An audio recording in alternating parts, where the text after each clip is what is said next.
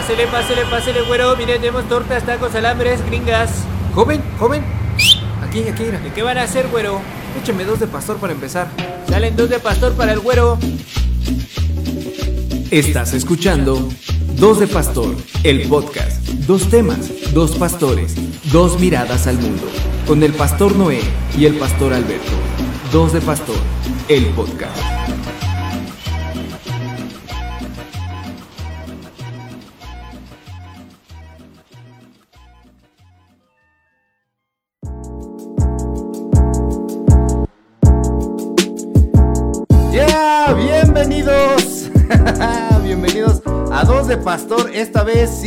Esta semana sí, este día sí nos toca sobre.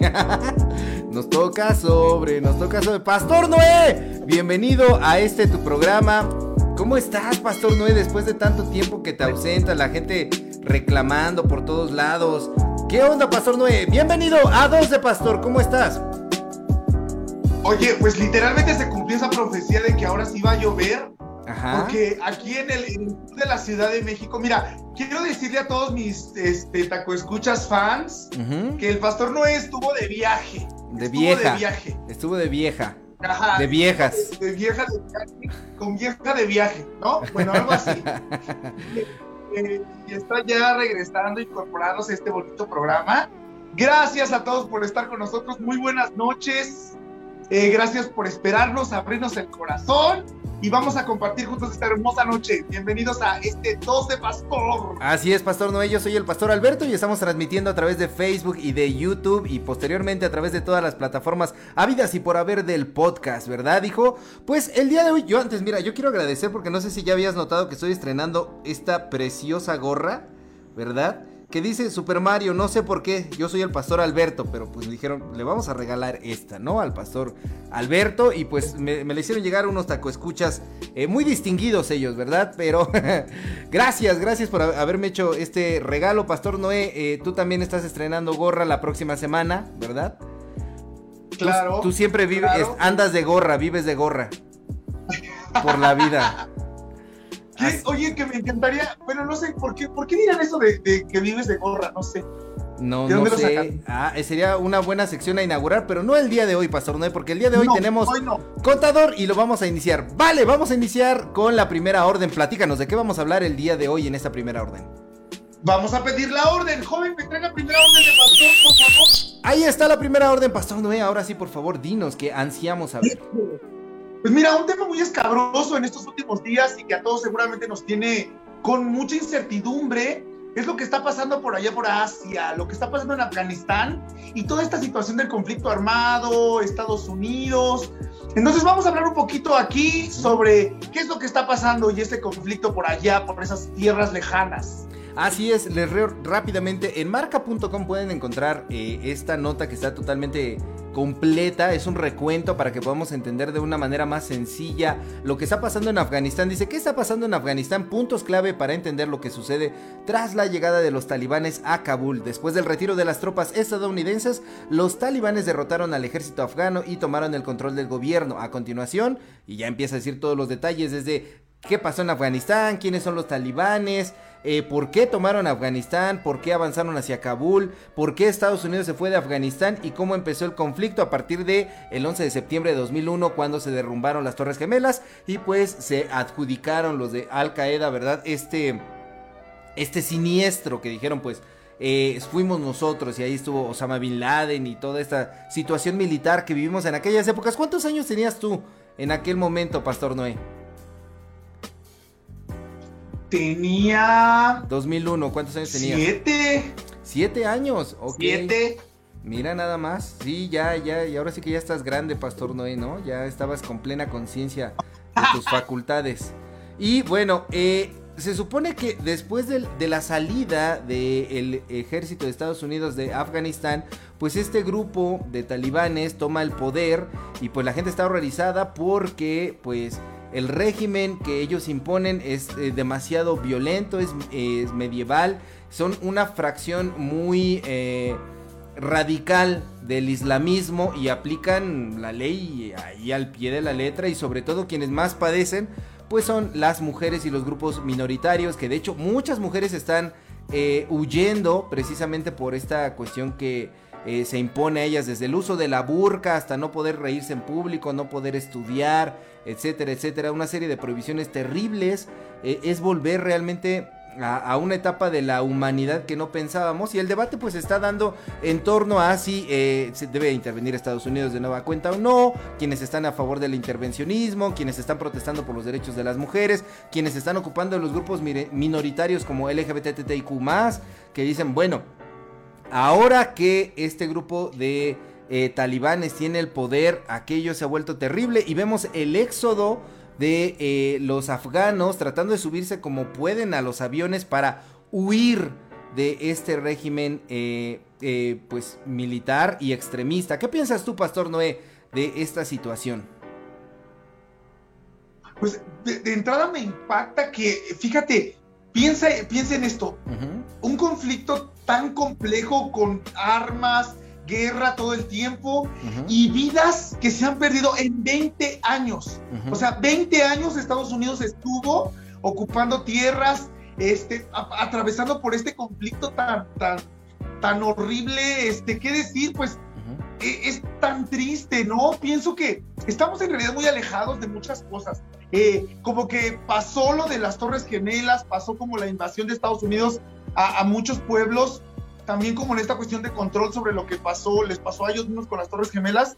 Pero oye, siento que yo por lo menos no había caído en cuenta de cuánto tiempo ha pasado y cuánto tiempo esto se ha mantenido. Me, me tiene impactado 20 y lleno años, terror. 20 años. Los talibanes se formaron en 1994, dice esta nota. Ahorita que tú estás comentando lo del tiempo, me parece muy importante eh, resaltar esto. Su finalidad era aplicar la interpretación de la ley islámica y desaparecer las influencias extranjeras. Tras la captura de los talibanes de la capital afgana, Kabul, en 1996, se fijaron reglas estrictas hacia las mujeres y se prohibió la televisión, la música y las fiestas no islámicas. En octubre de ese año, después de los ataques terroristas estadounidenses y aliados, llegaron a Afganistán para evitar que Al Qaeda tuviera un refugio seguro y una base de operaciones para actividades terroristas. Estamos hablando de un grupo terrorista. Y tras dos décadas de que dejaron el poder, los talibanes se han enfrentado a las fuerzas aliadas y al gobierno afgano. Y ahora sin el apoyo, cuando Estados Unidos se va y deja sin apoyo aéreo al ejército afgano, es cuando viene esta situación. Queridos taco escuchas, por favor participen en la, en la discusión. ¿Qué es lo que ustedes piensan de esta situación? Porque como te decía, no solamente es una cuestión de derechos humanos, eh, sino también una cuestión eh, de, una discusión eh, política y hasta religiosa, porque a través de la interpretación extremista de, su ley, de su religión, es como dicen, vamos a exterminar todas las influencias extranjeras, pero no solamente las influencias extranjeras, sino también pues a todos aquellos que estén en contra de, de nuestros valores, de nuestra civilización, de nuestra cultura. Y pues bueno, han hecho horrores, Pastor Noé. Por favor, Coméntanos qué piensas tú de esta cuestión. sí, sí. Y lo que te iba a decir es, este, creo que por lo menos en, la cultura de, pues por lo menos digamos de nuestro continente, este, ¿tú crees que, hay cuestiones extremistas como estas? Yo creo que no. Pues eh, a, ese, a ese grado de, no.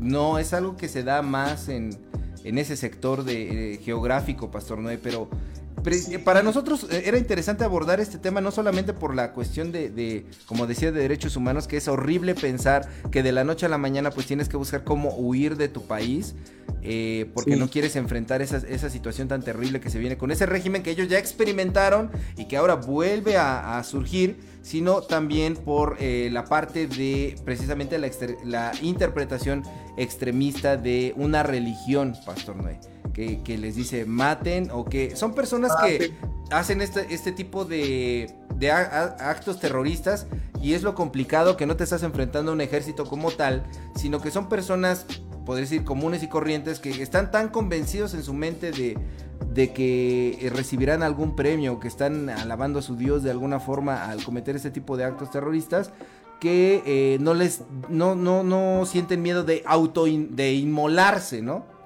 de, cargarse con explosivos y hacer algún ataque a los países que ellos consideran impíos, sucios, etcétera.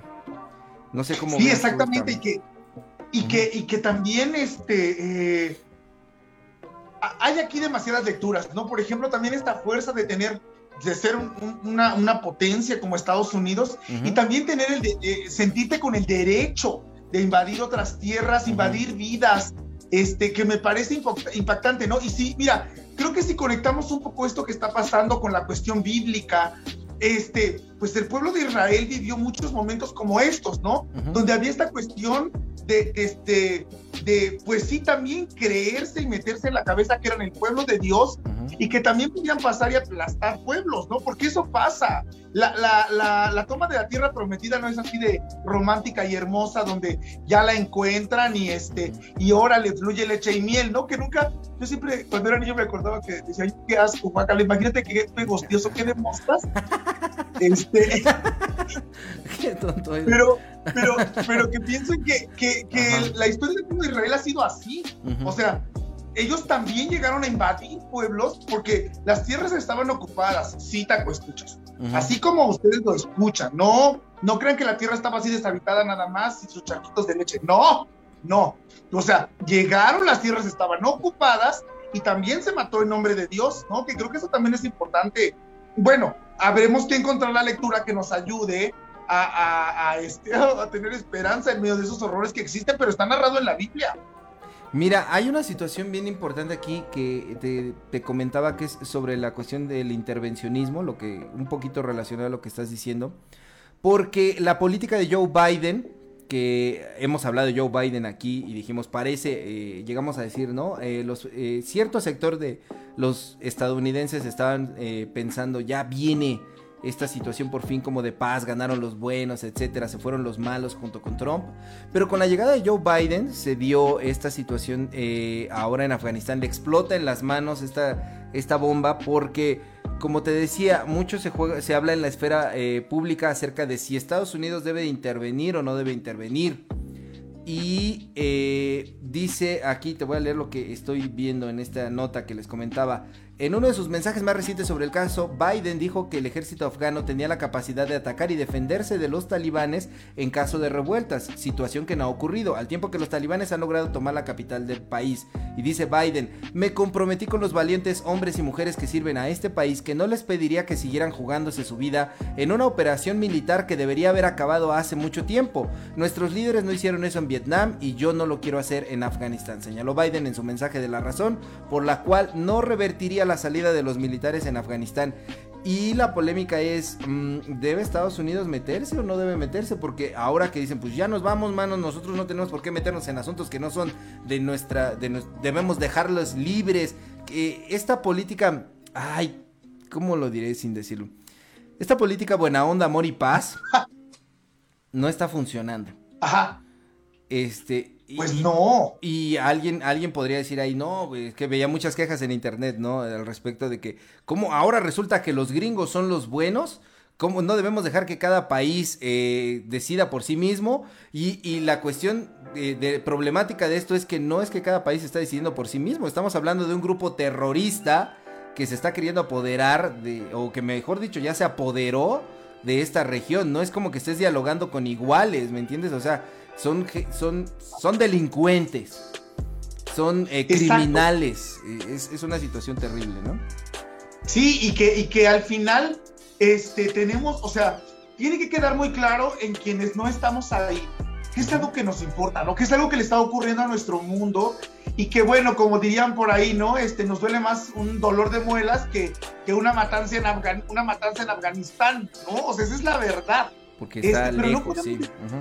Exacto, no, podemos, o sea, hablar de esto en este programa y para quienes nos están escuchando esta noche es, eh, o sea, ¿en qué momento empezamos a permitir que esto pase? ¿En qué momento comenzamos a perder también el control? Ya, ya deja tú de pues, ¿cómo decirlo? Del orden mundial, sino de, de la cuestión humana, Pastor Alberto. ¿Qué está pasando? Pues mira, eh, no sé si tengas comentarios en Facebook, yo te quiero leer uno que dice aquí en YouTube, claro que hay radicales en México también, son por creencias, la mayoría en pueblos indígenas, en los años de Lázaro Cárdenas, aquí en México se formó una nueva Jerusalén y eran también radicales. La nueva Jerusalén perteneciente a un grupo que se llama La Luz del Mundo, ¿no? Y sí, sí, son radicales, pero no al, yo lo que estaba diciendo que no al extremo de lo que sucede con los grupos eh, musulmanes que forman eh, grupos terroristas de ataque. Aquí más bien la violencia viene de los grupos del crimen organizado. Y no tienen Claro. tanto un tinte religioso, aunque algunos rindan culto a la muerte y todo esto, no, no es tanto como mi, mi religión me dice que tengo que, mi interpretación de mi religión me dice que tengo que hacer esto, y es cierto, ese grupo sigue existiendo y se han documentado muchos abusos del líder de la luz del mundo, etcétera, ¿no? Que, que hay interesantes reportajes al respecto que les invitamos a buscarlos, amiguitos. Pero así como de que surja de tu religión, eh, la interpretación de tu religión te dice que debes ir y matar a otros o hacer todo este tipo de cosas, eh, no, creo que no a ese extremo. ¿Tienes algún comentario en Facebook o todavía los, los tacoescuchas están dormidos? Los, los tacoescuchas están un poco dormidos, ¿eh? Ya, este, ya despierten, ya basta. Estuvimos de vacaciones. ¿Cómo se atreven, Es- no? Ah, bueno, mira, nos quedan dos minutitos. No sé si quieras comentar como tu opinión al respecto de esta interpretación extremista de la fe. Pues mira, yo lo único que, que creo es que las ideas que tenemos de Dios tienen que ayudarnos y, y ligarnos a la vida. Nunca nada que vaya a que mate, que lastime, que, que trate de pasar sobre los demás, yo creo que tiene algo que ver con Dios, ¿no? Creo que es un tema extenso en el sentido de, de que, eh, híjole, Dios tiene varios rostros y creo que hay varias maneras de identificarnos con Él en, en las diferentes religiones, en las diferentes maneras de creer. Pero de lo que estoy seguro es que todas las religiones y todas las cosas que hablan de Dios o de un Dios tienen que ver con algo que preserva la vida. Por eso mi, mi postura ante lo que está pasando es reprobable, ¿no? Porque yo no puedo creer que alguien diga que estamos haciendo algo por Dios y estemos matando, lastimando, destruyendo, ¿no? Este, controlando de tal manera. Eh, estaba leyendo cosas como que las mujeres no podían ver la televisión, este, o sea, una serie y una sarta de tonterías, ¿no? Entonces, sencillamente esa es mi postura. Ningún tipo de religión, ningún tipo de Dios puede llevarnos algo en contra de, de que no sea la vida. O sea, si no es la vida, ¿qué creen? Hay, hay algo mal ahí. Corran, aléjense, escapen. Ah, Huyan, yo- huyan. No, pero también esta parte de em, el debate sigue ahí. Yo no soy quien como para decir, pero a mí en lo particular me parece como esta parte de no que nadie intervenga, me parece que si no, es- no estamos a favor del intervencionismo, yo me replantearía eso, porque de qué otra forma se podría ayudar a- al, al pueblo afgano. Si alguien tiene una Claro. solución y alguien sabe, los tacoscuchas muy letrados en, en- política, por favor, aclárenos, ayúdenos a entender este conflicto de mejor manera. ¿Qué otra cosa se podría hacer desde el ámbito internacional y la política internacional para, para ayudar al pueblo de Afganistán? Porque por ahí veía los posteos de algunas organizaciones eh, que ayudan a las mujeres en Afganistán. No sé eh, qué tanto puedan operar ahora con esta situación, ¿no? Pero bueno, pues ahí queda el tema. Pastor Noé, ¿qué te parece si vamos a la segunda orden, por favor? Vámonos a la segunda orden. Y bueno, mis queridísimos tacoescuchas, eh, joven, me trae la segunda orden de pastor. Ahí está, Pastor Noé, dale. Esto, pues miren, solamente quiero que, bueno, estamos hablando, eh, es, es- es un problema muy trágico, desgraciadamente nos alcanzó la tragedia. Ajá. Y bueno, queremos hablar un poquito sobre este, pues esta doble tragedia que, que ha ocurrido en estos últimos días cercanos a la Ciudad de México. Y bueno, el primero es, hay una explosión el día de ayer. ujú. Y bueno, este fin de semana la muerte de varias personas y accidentados Ujú. en cuestiones de moto, Pastor Alberto. ¿A ti que te gustan las motos? Ah, no, a ti te gusta andar bien moto, eso es diferente. La ¿verdad? mota. Ah, No, no digas cosas que luego nos terminan acusando este, con cosas que no. Este, eh, pues sí, ocurrió esto en la carretera México-Cuernavaca, cerca de las curvas o la curva llamada La Pera, que ha sido testigo de tantos eh, accidentes eh, automovilísticos y que pues ahora este fin de semana, como tantos otros fines de semana, ocurrieron accidentes. Lo, lo que llamó mucho la atención de este accidente fue que eh, es triple. O sea, un grupo de motociclistas que iban, al parecer, como en caravana, se accidentan uno tras otro, ¿no? Al total de que eh, yo había escuchado hasta de siete muertos. Una de, las, que, de las que murió era, este, casualmente, era vecina de, de mis señores padres allá en Chimalhuacán, ¿no? Todo, todo el mundo allá la conocía a la chica de, de 19 años, 18 años. Eh, y, los videos al respecto de cómo sucedieron estas cosas por andar a exceso de velocidad a, según los testimonios de alguno de ellos, de los motociclistas, a 250 kilómetros por hora. Y veía yo en, la- en las noticias un recuento de cómo eh, debes de frenar, con qué distancia debes de frenar según la velocidad que llevas. Y pues bueno, se quedaron como a, a 80 kilómetros, debes de, de frenar a unos 60 metros, algo así. Y pues bueno, a 250 kilómetros por hora, carnal, es casi imposible que ellos frenaran en ese momento. Y pues bueno, se suscitaron estas lamentables muertes. eh, que también dejan como la parte del debate, ¿no? De, cómo era. Yo en, en particular de esta, de esta persona que te digo que, que conocíamos, eh, yo la vi sin protección alguna en, en el video, porque pues nunca falta quien graba el video y nunca falta quienes lo vemos, ¿verdad? Este, Exacto. sí. Y ves, por eso, por eso siempre sin protección, no, es que no entiende. En todos los sentidos, en todos los sentidos. Bueno, te, te mordiste la lengua.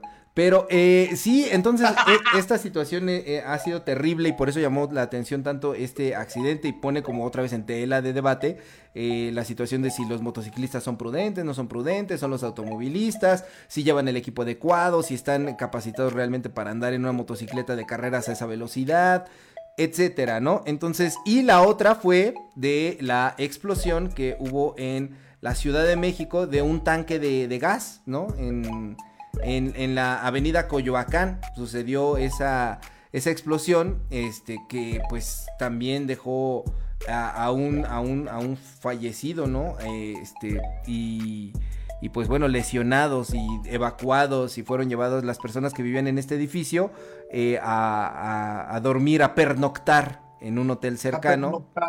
Y pues bueno, se siguen haciendo las investigaciones al respecto. ¿Qué nos tienes que decir tú al respecto de, de estas dos tragedias, Pastor Noé? Uy, no. Pues mira, de entrada lo de la, la cuestión de las motos, mira, estoy, estoy de acuerdo con esto que hemos dicho en este programa de prohibido prohibir, pero mira, la verdad, aquí, aquí sí, en el estereotipo, a ver si no me matan aquí, pero lo voy a decir así, en el estereotipo de que las mujeres no saben manejar y, y siempre violan las reglas de tránsito, este, con lo cual yo siempre diría que no podemos generalizar, Ajá. pero, pero bueno, este, sí hay un estereotipo donde las motos son unos, este, son- eh, la maneja gente inconsciente, que hace cosas de tránsito que no son correctas. Mira, hace poco tiempo, poco tiempo, los tacoescuchas no lo saben, pero este, yo fui atropellado por una motocicleta, Ok. este, en el centro de la Ciudad de México. Y entonces, leyendo algunas cosas, porque, bueno, yo les voy a contar, o sea, a mí, bueno, yo, yo así en Salvador, así en, en Redentor, iba yo caminando por el- las calles del centro histórico de la ciudad.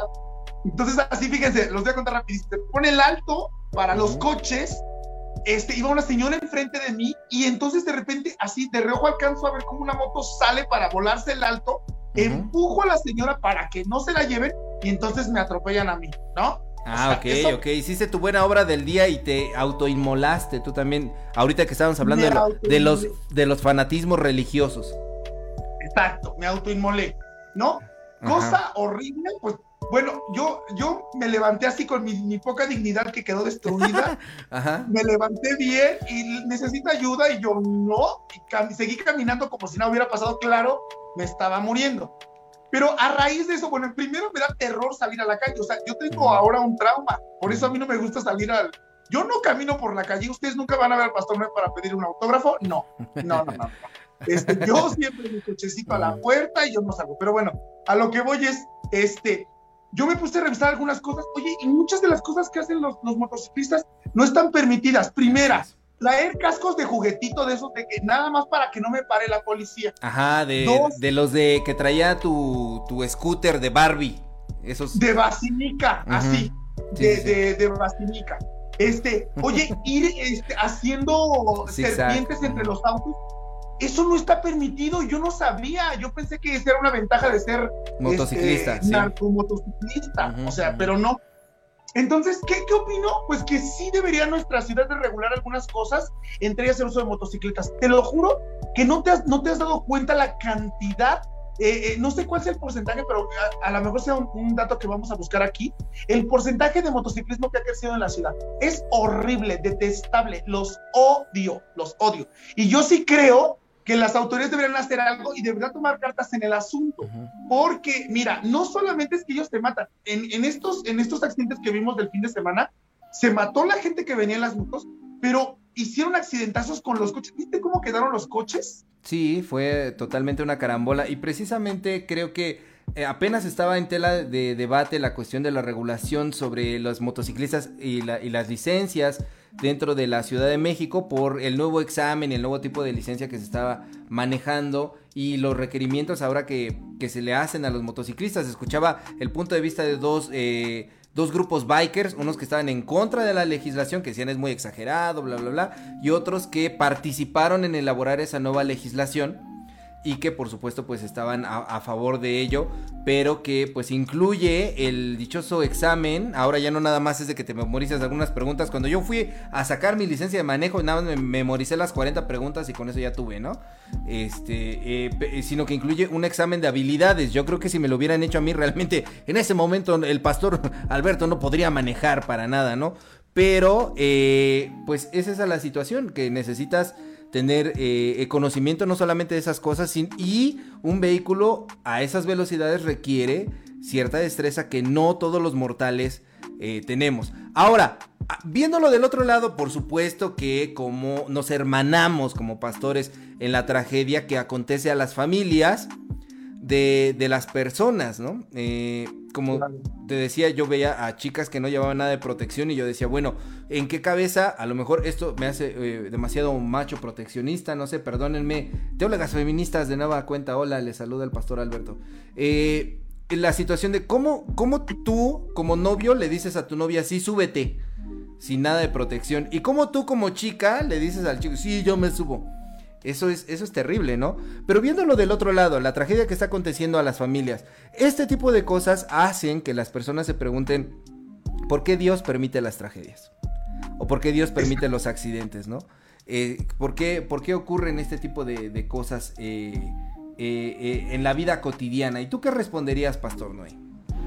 respondería, bueno, y también se une a, a, esta serie de preguntas, este, ¿por qué Dios nos pone estas pruebas, no?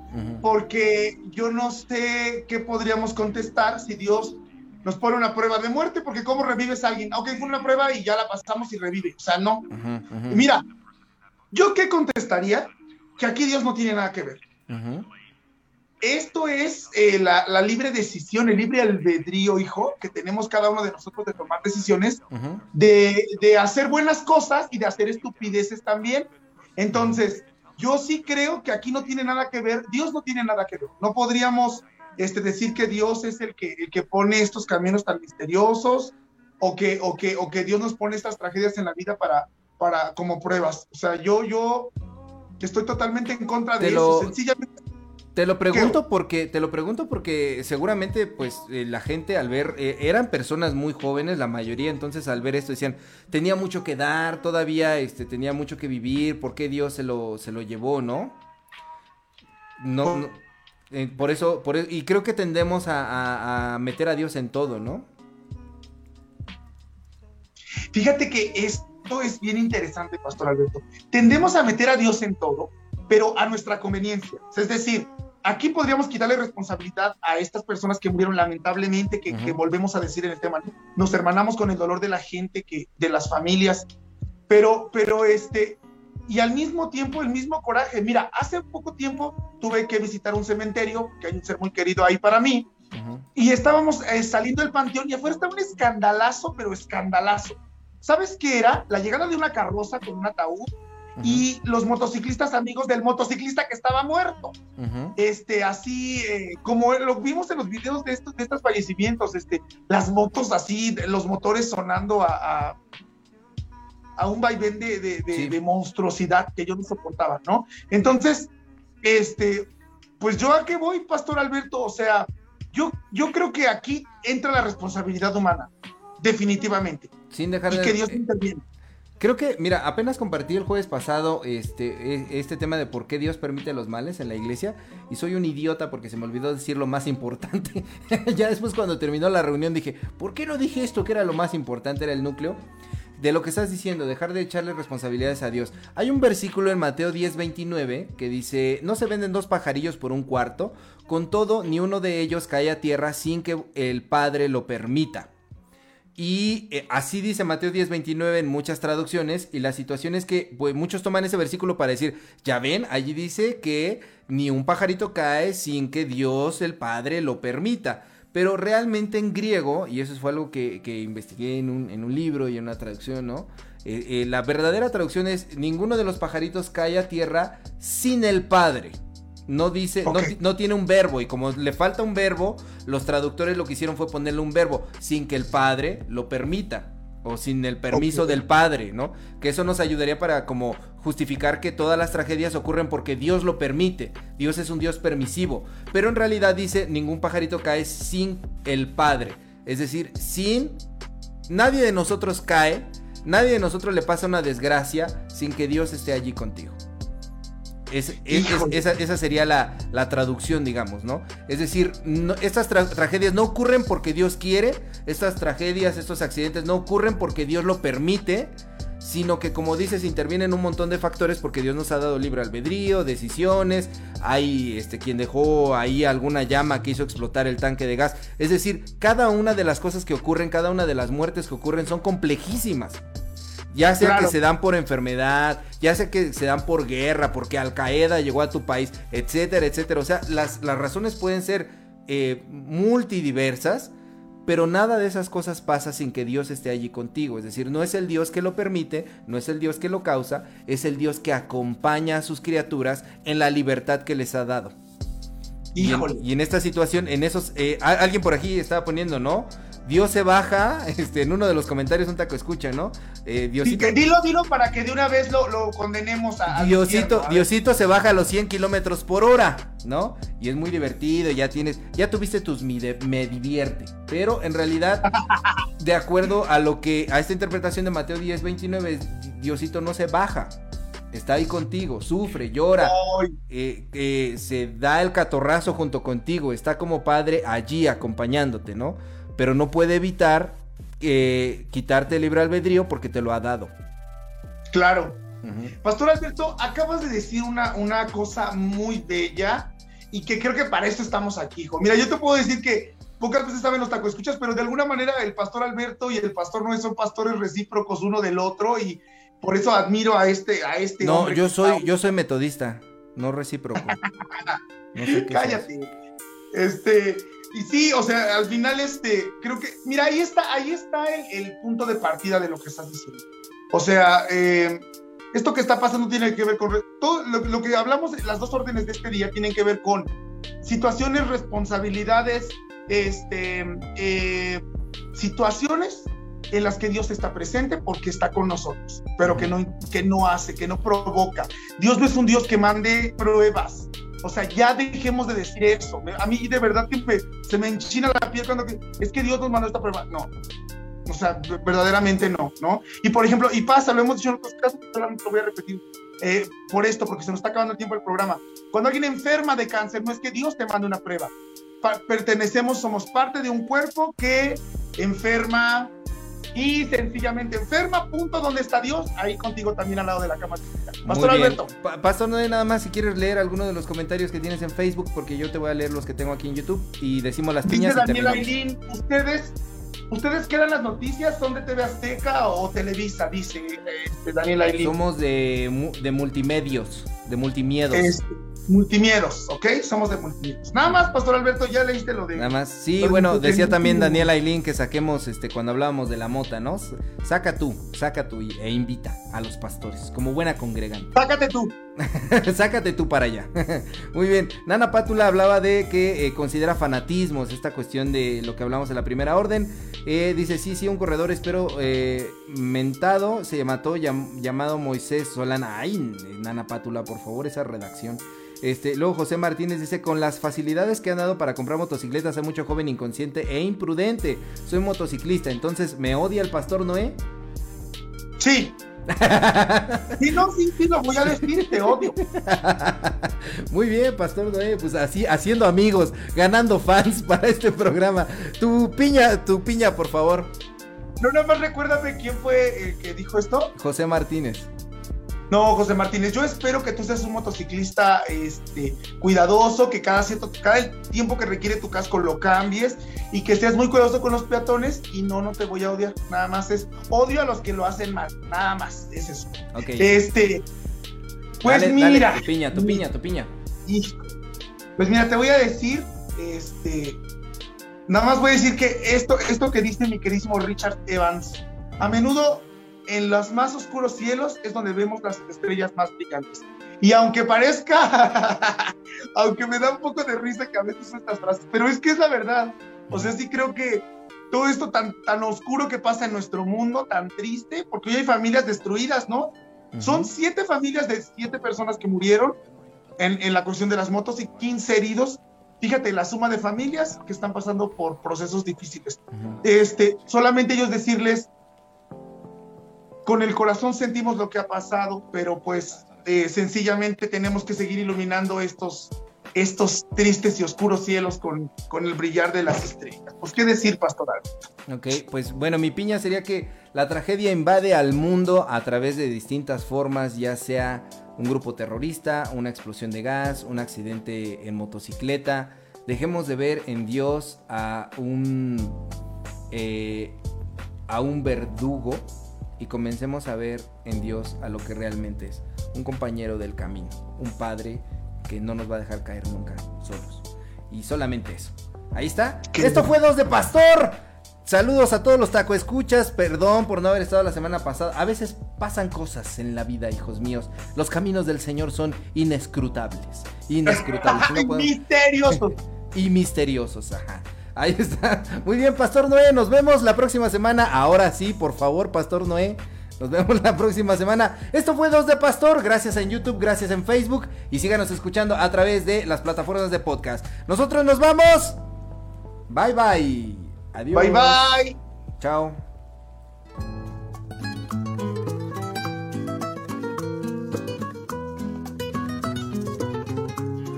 Joven, ¿me hace la cuenta, por favor? Ah, otros dos para llevar, ¿no? Esto fue Dos de Pastor. Síguenos en nuestras redes sociales. Hasta la próxima.